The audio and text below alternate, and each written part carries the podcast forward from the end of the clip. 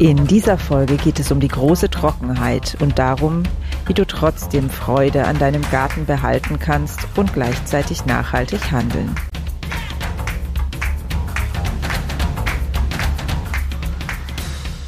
Grüner geht immer. Finde Lösungen für einen nachhaltigen Alltag, die Spaß machen und Wirkung zeigen. Ganz herzlich willkommen hier bei Grüner geht immer.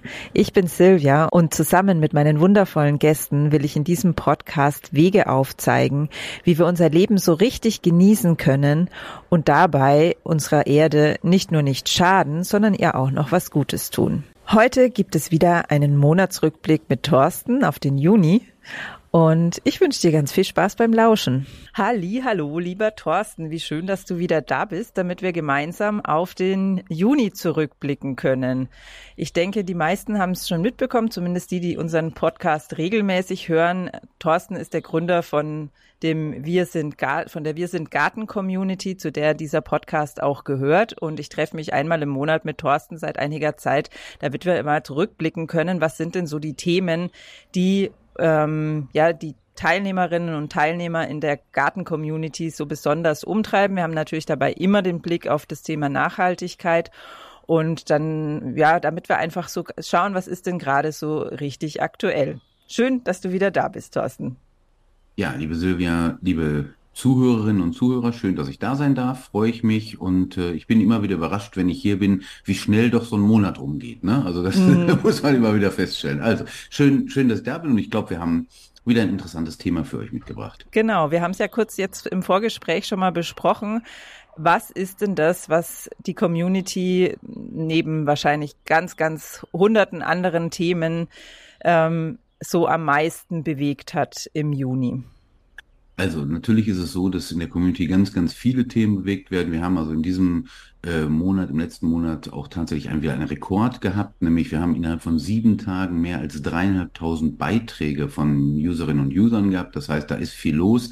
Da mhm. könnt ihr euch vorstellen, da gibt es wirklich ganz, ganz viele unterschiedliche Themen, aber das zentrale Thema im Juni war das Thema Trockenheit. Wir haben einen Juni erlebt, der in vielen Orten mit auch der trockenste Juni und auch der heißeste Juni seit Wetteraufzeichnung war. Das heißt also, uns beschäftigt jetzt doch seit mehreren Jahren das Thema Trockenheit und Wasserknappheit.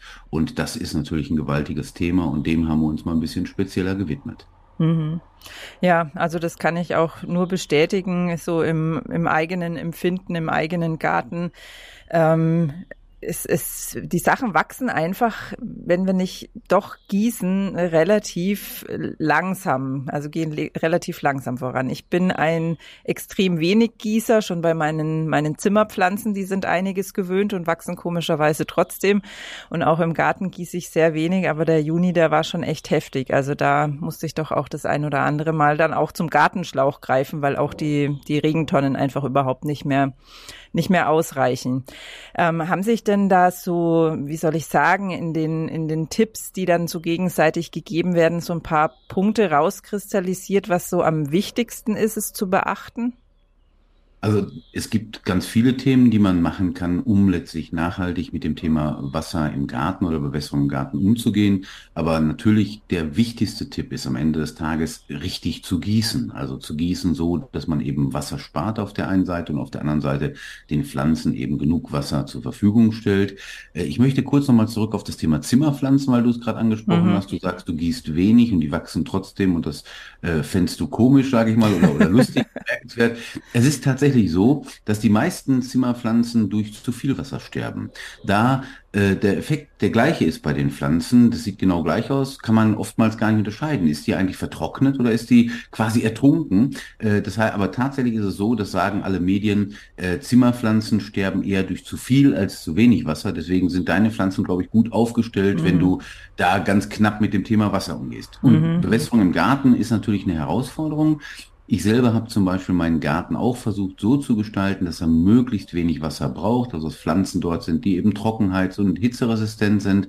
Und das wäre natürlich der erste Tipp, den man auch direkt den Menschen da draußen geben sollte. Das heißt, man sollte sich schon anschauen, was habe ich für Pflanzen an welchem Standort stehen und mhm. kann das auf Dauer auch gerade unter dem Aspekt Klimawandel, es wird heißer, es wird trockener, kann das unter dem Aspekt dauerhaft funktionieren. Mhm. Da ist ein gutes Beispiel zum Beispiel das Thema Hortensien. Viele Menschen lieben Hortensien, wenn wir Hortensienbilder posten, das finden die Leute toll. Und ich finde persönlich Hortensien total schön. Ich habe auch einige bei mir im Garten tatsächlich.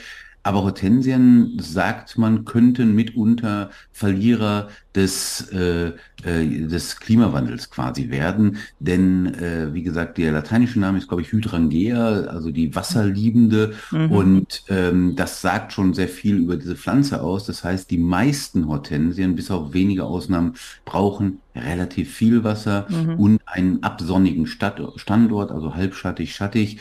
Und das sind natürlich Dinge, die wir in unserem Garten jetzt in Zeiten des Klimawandels, mehr Hitze, mehr Trockenheit, dann immer weniger als Plätzchen zur Verfügung haben werden. Mhm. Ja, also ich mag sie zum Beispiel überhaupt nicht. Da habe ich Glück gehabt. Ich mag Hortensien gar nicht und ich habe komischerweise immer wieder eine geschenkt bekommen. Ich habe sie jetzt kürzlich alle zur Nachbarin ausquartiert. Deswegen, weil es mich auch genervt hat, weil die brauchen halt wirklich alle paar Tage Wasser, gerade wenn sie im Kübel stehen und das ist mir eindeutig zu viel. Ich mag noch was gleich ergänzen, so aus meiner Erfahrung, was mich tief beeindruckt hat in meinem eigenen Garten. Ähm, es geht nicht nur darum, was für Pflanzen wir pflanzen, sondern was ich als extrem wichtig ähm, erkannt habe, ist gerade bei der Pflanzung richtig stark wässern und dann aber erstmal nicht mehr. Also bei, bei den Tomatenpflanzen merke ich das total. Ich habe Tomatenpflanzen unter Dach und ich habe aber auch welche im Freiland und die gieße ich nie. Also die gieße ich einmal beim Pflanzen und dann quasi nicht mehr, allerdings mit einer richtig fetten Mulchschicht. Ähm, und die wachsen wie eine Eins. Also das ist wirklich, die scheinen so tiefe Wurzeln dann wirklich zu entwickeln, wenn wir sie nur einmal gießen beim Pflanzen, dass das dann funktioniert. Also das ist, glaube ich, auch ein ganz, ganz wichtiger Punkt, darauf zu achten, ähm, ja, viel also, zu gießen und selten viel zu gießen, anstatt regelmäßig wenig. Genau, genau. Also es gibt dann ganz viele Möglichkeiten eben, ich sag mal, bei den Pflanzen im Freiland oder auch bei den Pflanzen in Kübeln und Kästen auf dem Balkon und der Terrasse äh, mit dem richtigen Gießverhalten dann tatsächlich auch Wasser zu sparen und den Pflanzen was Gutes zu tun. Das eine hast du gerade schon gesagt. Natürlich ist das Elementare, dass man die Pflanzen richtig angießt. Viele empfehlen, und das würde ich auch immer empfehlen, also bevor man eine Pflanze zum Beispiel in die Erde pflanzt oder in den Kübel pflanzt, dass man sie kurz in einen Wassereimer stellt oder in ein Wasserbecken stellt, dass sie sich wirklich komplett vollsaugen kann mit Wasser mhm. und erst dann quasi ins Pflanzloch und dann auch nochmal richtig gießen. Äh, das ist mit Sicherheit wichtig. Aber einen weiteren Aspekt hast du gerade schon angesprochen, der auf jeden Fall gilt. Je mehr, je häufiger ich Pflanzen gieße, umso weniger werden sie tiefe Wurzeln entwickeln. Das mhm. heißt, wenn ich möchte, dass sie tiefe Wurzeln entwickeln, um in, ich sag mal, feuchtere Schichten vordringen zu können, dann sollte ich sie weniger gießen. Aber wenn ich sie dann gieße, dann sollte ich sie ganz viel gießen, damit eben auch in diese tieferen Schichten Wasser kommt, damit es sich für die Pflanze auch lohnt, in die tieferen Schichten ihre Wurzeln zu entwickeln. Und äh, wenn man das regelmäßig so beachtet, dann funktioniert das und dann gehen die Pflanzen tatsächlich in tiefere Bodenschichten, die nicht so schnell austrocknen bei der Hitze. Und dann haben, sind die mhm. Pflanzen auch entsprechend gut versorgt. Einen weiteren Aspekt hast du angesprochen, der auch sehr, sehr wichtig ist im, im Garten, im Kübel, in den Kästen, nämlich Mulchen. Also möglichst keine offene, keinen offenen Boden äh, übrig lassen, denn da ist die Verdunstung extrem hoch. Das Wasser verdunstet sehr schnell, der Boden trocknet aus, kann dann später auch Feuchtigkeit, die durch Regen kommt, nicht mehr so gut aufnehmen, wenn mhm. er vertrocknet ist. Und das Mulchen, das kann man machen mit Rindenmulch, das kann man mit Grasschnitt machen, das kann man mit Blättern machen, das kann man sogar mit Lavastein machen, das kann man mit Kies machen. Also es gibt ganz viele Möglichkeiten, mhm. quasi den Oberboden vor dem Austrocknen zu schützen. Und das ist ein ganz, ganz wichtiger Tipp, denn wenn das nicht nach oben verdunstet, dann äh, hat man doch das Wasser an der Stelle, wo es hingehört und dann mhm. verschwendet man es auch nicht, sondern dann ist es an der richtigen Stelle. Mhm. Und zum Thema Verdunsten noch ein Tipp natürlich, auch die Frage, die immer wieder in der Community gerne gestellt wird, ja, wann gieße ich denn am, am mhm. besten? Und da sagen die Gärtner am allerbesten morgens zwischen vier und fünf. Jetzt wird natürlich aufstehen um die Uhrzeit und sagen, jetzt gieße ich da meinen, äh, meinen, äh, was weiß ich, mein Rhododendron oder was auch immer. Mhm. Äh, man kann mehrere Dinge tun. Da, man kann natürlich auch mit Bewässerungssystemen äh, entsprechend die, die Pflanzen versorgen. Wenn man so einen ganz modernen Bewässerungscomputer zum Beispiel hat, dann kann man den natürlich auf die Uhrzeit einstellen.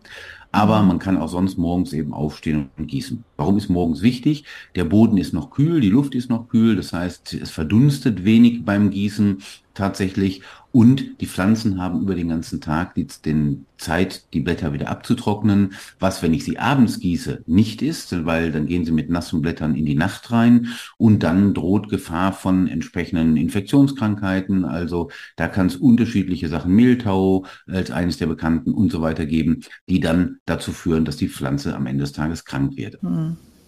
Und ich habe kürzlich in einem anderen Podcast gehört, es gibt eine Untersuchung, dass ohne weitere Maßnahmen der Schneckenfraß um 70 Prozent zurückgeht, wenn man morgens gießt statt abends. Das ist ja, ja auch noch eine recht angenehme ja, Begleiterscheinung. Die Schnecken wollen ja auch einen feuchten Untergrund, auf dem sie laufen können.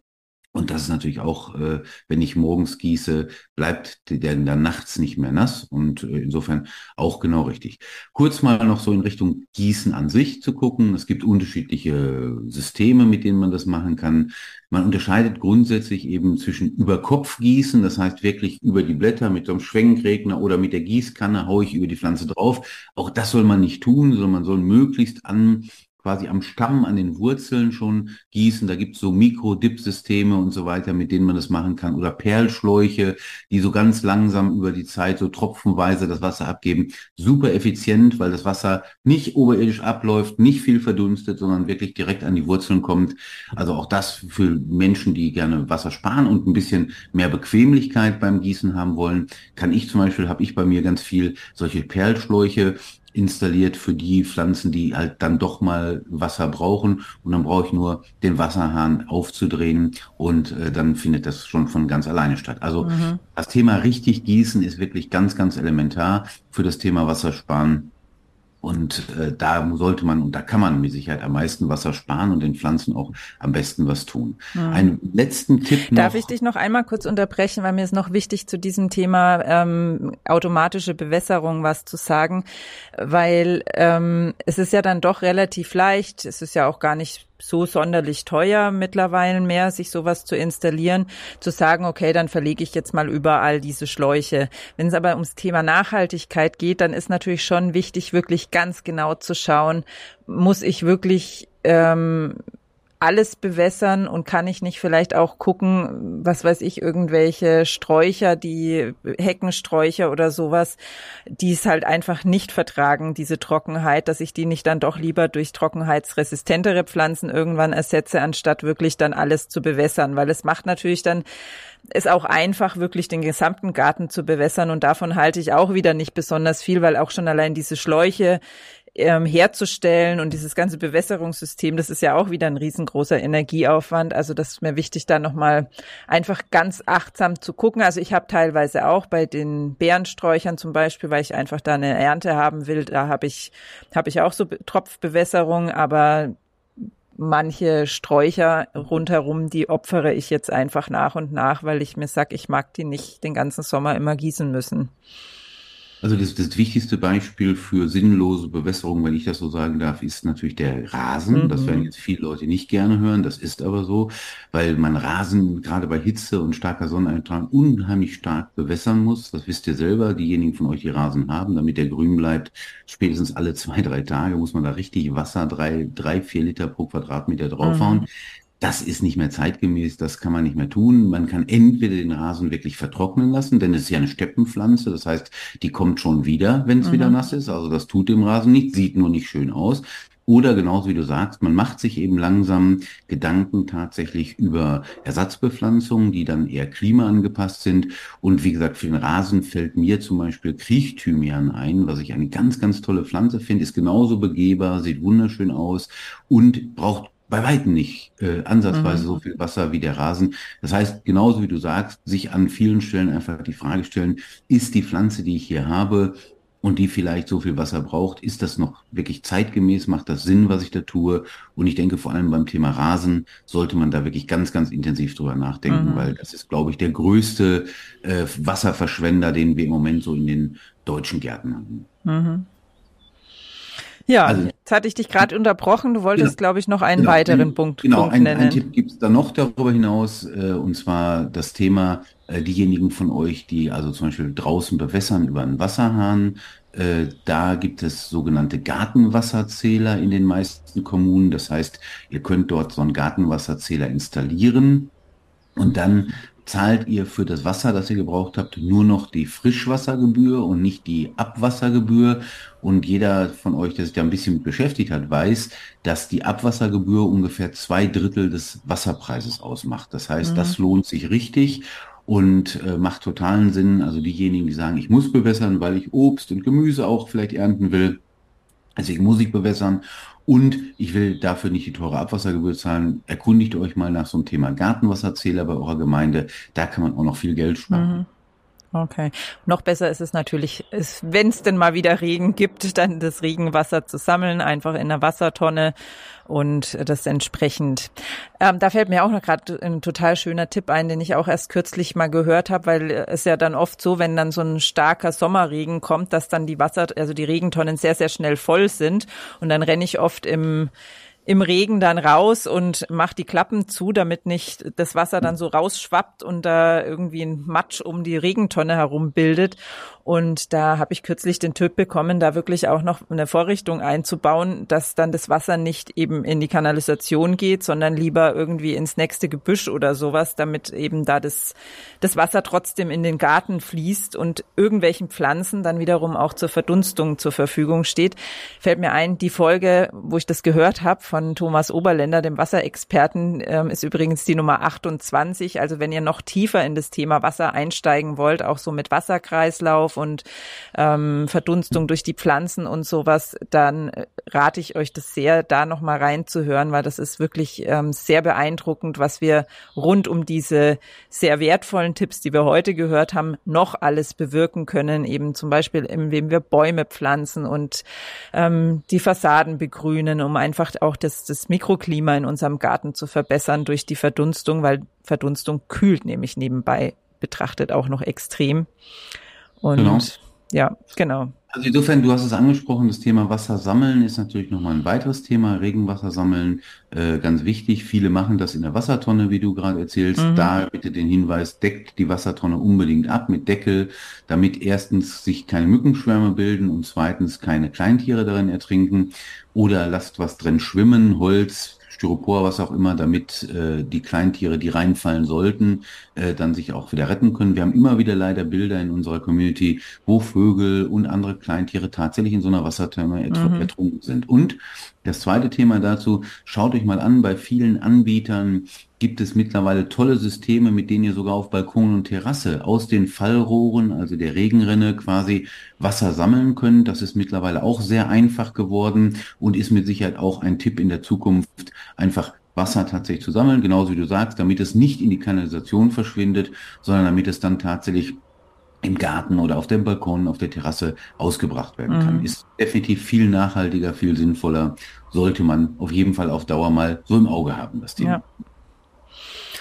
Ja, insofern, also Trockenheit hat uns, glaube ich, äh, sehr beeindruckt. Jetzt hat das Wetter ja so ein bisschen umgeschlagen. Das heißt, wir haben ein bisschen wechselhafteres Wetter in Deutschland, was, äh, glaube ich, den, den Pflanzen und der Natur auch sehr zugutekommt, auch immer wieder mit Regen. Aber ich glaube, die nächsten Jahre immer wieder und auch noch in diesem Sommer werden wir erleben, dass es wieder trockene Phasen, heiße Phasen geben wird, wo mhm. wir froh sein können, wenn wir so ein bisschen über das Thema Nachhaltigkeit im Umgang mit dem Wasser äh, uns Gedanken gemacht haben und das bei uns im Garten, auf der Balkon, auf der Terrasse entsprechend umsetzen. Mhm.